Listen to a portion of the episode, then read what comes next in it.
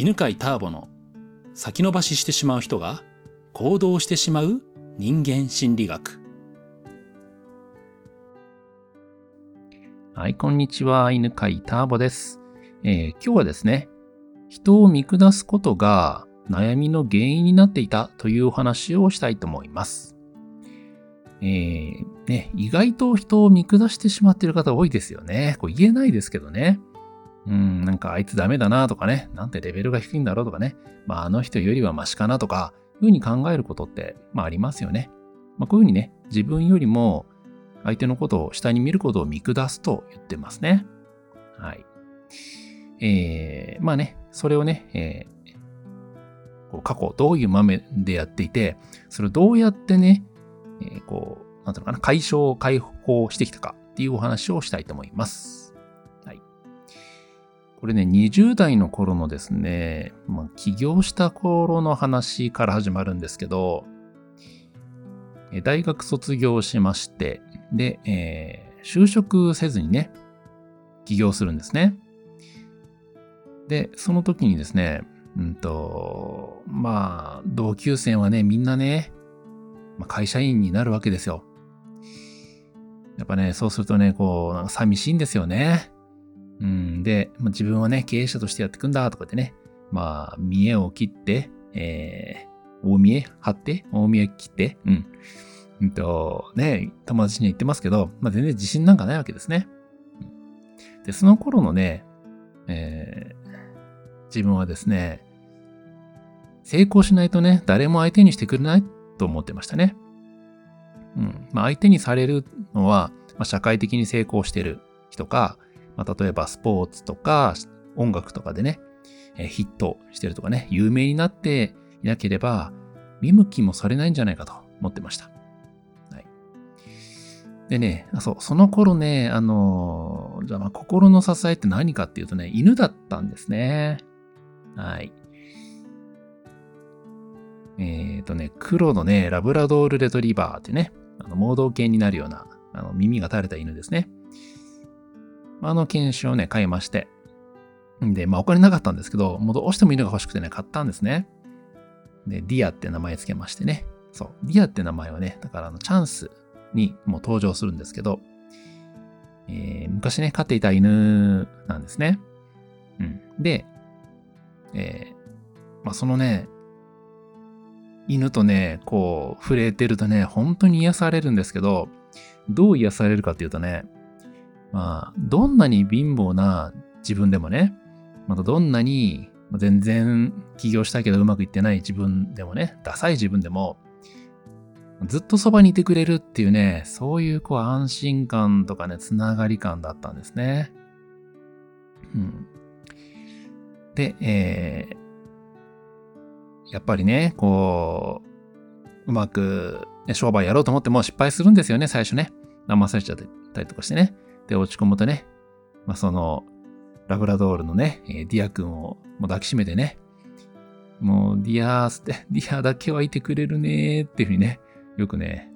まあ、ディアにね、慰めてもらってましたね。まあ、特になんかまあ言ってくれるわけじゃないんですけど、まあ、じっとね、しててくれるんですよね。はい。で、えー、もうそのね、うんと、ディアっていうね、犬の存在は、僕にとってはですね、まあ、温かさと安心と、それからつながりとね、あと平和と、もう愛情の象徴だったんですね。で、まあ昔からね、えー、上手に集団に馴染むことができなかったというね、悩みがありましたのでね、まあ、その孤独な気持ちもね、癒してくれました。はいで、またね、そう、えー、まあ、自分だけ一人がね、えー、まあ、経営者という道を選んでますので、まあ、友達はみんな会社員だからね、なんかなんていうのかな、こう、共感する仲間がいないんですよね。まあ、その心細さとかね、まあありましてね。あとまたね、その当時とても怖くてね、うん、社会ってすごく厳しくて怖いとこっていうイメージがありました。えっ、ー、とね、そう、車屋さんってね、結構ね、なんていうのかな、あの、うーんと、まあ、あんまり素性が良くない人とかいるんですよね。で、業者を騙すっていうのがあって、まあ、要するに、外れの車っていうのがあるんですけど、まあ見た目、パッと見た目だとね、わかんないんですけど、実は、えー、なんか故障を抱えてるみたいな。ね、そういうこう、まあ、ババ抜きみたいな感じで、それをね、売りつけようとしてくるんですよね。だからそんなね、こう、罠が張り巡らされたね、恐ろしいところで、弱肉強食の世界だとね、思っていましたね。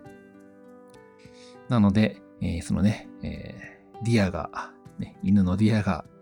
その恐ろしい社会を生き抜く時の、まあ、心の支え？みたいな存在になってたんですね。はい。で、まあ、ね、えっ、ー、と、まあ、やたらその犬に対して大きな存在、ね、価値を感じていたわけなんですけど、まあ、今ね、まあ、振り返って考えると、まあ、自己分析するとね、なんでそこまで、うん、その犬に対してね、えー、なんか大きな、ね、愛とかね、ぬくもりとかを感じていたかっていうと、人の価値ってどれだけ成功しているかで決まるというふうにね、えー、自分自身が思っていたからっていうのが、まあ、根底にあります。うん、人の価値はね、まあ、成功しているかどうかで決まる。だから、成功してない自分には価値がないと思ってたんですね。そしてまた、まあ、そんな価値がない自分には誰も寄ってくるはずがないと思ってました。で、えまあ、ここから見下すって話になるんですけど、まあ、そこからね、それが原因で見下しというのが起きるわけですね。えー、つまり、人を見るときにも、その人がどれだけ成功しているかでその価値を測っていたんですね。例えば、まあ、経営者にあって、その経営者さんが社員を雇ってね、利益を出しているっていう話を聞いたら、うわ、この人すごく価値の高い人だな、すごい人だなと思うわけです。でも、えー、経営者でもね、まあ赤字が続いているとかね、えー、うまくいかないんだよっていうと、あ、この人ダメな人なんだな、価値がない人なんだなっていうふうに見てました。例えば、まあ、じゃあ今度ね、会社員で言うならばね、まあ、会社員でも大きなプロジェクトなどで実績があれば、わこの人は価値がある人だと思ったし、まあ、逆に、えー、ただ会社に行ってるだけっていう人は、なんかダメな人だな、価値がない人だなと思いました。うん、で、えー、ね、起業したいけどできないと言ってる時点でね、まあ、価値がない人だしね、まあ、行動できないんだなんて言ってる人はね、もう本当にこう、なんていうのかな、もう眼中に入んないみたいな、そんな感じで、えー、人を見下すっていうことがね、増えていたんですね。うん、で、まさかこのね、えー、人の価値の測り方が自分を苦しめている原因だとは思いもしませんでした。でね、どんなに成功してもね、その後ね、えー、まあ、うまくいくんですよ。えー、それはね、セールスをやったりね、してね、えー、まあ、インターネットのマーケティングという道を見つけまして、で、そこでね、会社が大きくなっていくんですけど、どんなにね、成功しても、まあ、年商がね、奥とかに、ね、なっていっても、苦しさがね、なくならないんですね。で、えー、時間の余裕があるんですよ。週休6日とかになっていくんですけど、していくんですけど、それでもね、なんかね、ずっと苦しいんですね。で、えー、ビジネスで結果を出したことで確かに人が集まるようになりました。しかし、成功のね、座からもし転落したら、まあ、きっと自分は無価値な人間になって、そして、えー、今集まっている人たちもきっと離れていくんだろうなと想像して、なんかすごく嫌な気持ちになっていたし、うん、まあ、まだね、離れてもいない人たちに対して、えー、なんか怒りみたいなものを感じていました。まあ、そんな感じでね、完全に、孤独な成功者みたいな風にね、なっていたんですね。で、えー、やはりね、この、なんかこの苦しさ、ね、えー、成功してもこの先いくらね、上に進んでも、多分これは解決しないなというのはなんとなく、まあ、感じていたわけですね。で、まあ、30過ぎたあたりにですね、えー、まあ、この問題を解決、何とかしたいと、えー、思いましてね。で、いろいろなことをやっていくわけなんですね。で、それでですね、どんなに貧乏な自分でも、まあ、どんなにね、えー、うまくいってない、ダサい自分でも、そんな自分でも素敵だと思える、まあ、そういう、なんていうのかな、えー、基準ですよね。自分を測る新しい基準を見つける必要がありました。だから今までは、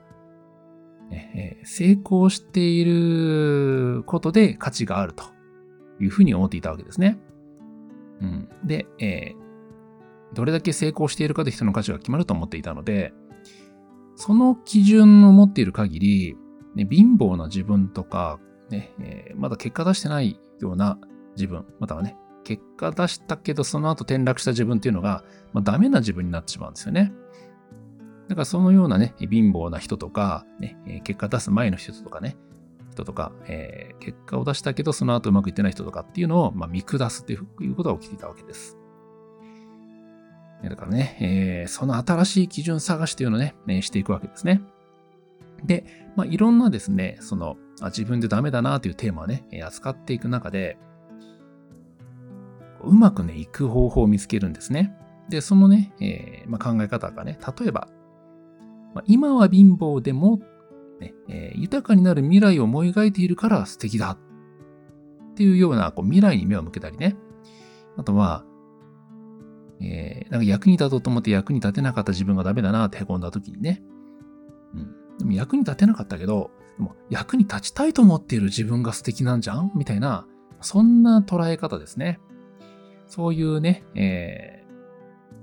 ー、結果ではなくて、こう内面に目を向けて、えー、肯定していく基準というのを考えたんですね。こんな風にね、否定している、ね、私はダメだっていうカードをね、えー、裏返して、で、自己肯定の面を出すっていうようなね、ま、そんな取り組みをずっとやってきたんですね。で、えー、次にはですね、まあまあ、ほとんどね、まだ、自分のことダメだと思わなくなったんです。で、えー、今までだったらばダメだと思っていた自分のことも、なんか素敵だなっていうふうに感じるようになったんですね。で、えー、今までは、えー、自分のことがね、好きじゃなかったんですよ。もうなんか自分なんて嫌だって。うん。で、それがね、なんか自分でいて嬉しいなっていう気持ちになったになったんですね。まあ、まさにこれが自己肯定感ですよね。こんな素敵な自分で嬉しいなって気持ち。で、そうなったら何が起きたかというと、今までね、見下していた周りの人たち、ね、えー、がね、素敵に見え始めてきたんですよ。例えば赤字の経営者見たときにね、赤字でも頑張ってる経営者ってなんか素敵だなと思うし、いや、ただ会社に行ってるだ、会社はね、漫然と言ってるだけなんですよって話聞くとね、いや、でもただ会社に行ってるだけでも継続してて素晴らしいなって思ったりね。まあ今は全然起業とかできてないんですっていう人も、起業したいと思ってるから素敵だなとかね。うん。行動できないんですって、なんか自分を責めてる人を見たときには、いや、行動した意欲があるから、この人素敵だなっていうふうにパッとね、自然に思えるようになったんですね。はい。で、こうやってねえ、自己否定のカードを裏返してえ、自己肯定に変えるっていうことがね、とても役に立ったので、そういう練習の場をね、作りたいなと思いました。でえ、今ね、開催しているセンターピース、人間心理学のセンターピースっていうのは、まあ、こういう思いからも生まれてるんですね。でね、そう、センターピースってね、あの、本当にいろんな人が来るんですよ。で、えー、もうすでにね、成功を手に入れている経営者とか、まあ、投資家の方とかね、えー、まあ、社会的にね、とてもこう、まあまあまあ、社会的地位が高いと言われている、えー、まあ、大学教授さんとかもいるし、お医者さんとかもいるんですよ。っていう人たちもいればね、まだ学生ですって人とかね、今専業主婦ですとかね、まあ、公務員ですとか、まあ、普通の会社員とかね、まあ、あとは、まあ、パートをやってますとか派遣社員ですとかね、まあ、そういう人たちもいろんな人たちが来るんですけど、センターピースではね、そういう社会的な地位に関係なく、すべての受講生が同列にね、扱われます。うん。まあ、理由簡単です。なぜなら、みんな素敵だからなんですね。えー、昔ね、犬のね、ディアが感じさせてさせてくれたようなね、まあ、どんな失敗をしても、まだね、結果を出してなくても、まあ、いつもね、そばにいてくれる嬉しさっていうのがね、えまあ、自分の中には、まあ、りましてね。ま、それがね、このセンターピースの中で、あなたにもね、センターピースが温かさとね、安心と、つながりと、そして平和と愛情の象徴としてね、えー、感じていただけたら嬉しいなと思います。はい。ということで、えー、今日はこの辺にしましょう。また次の音声でお会いしましょう。ありがとうございます。この番組は犬飼ターボ、ナビゲーター竹岡由伸でお送りしました。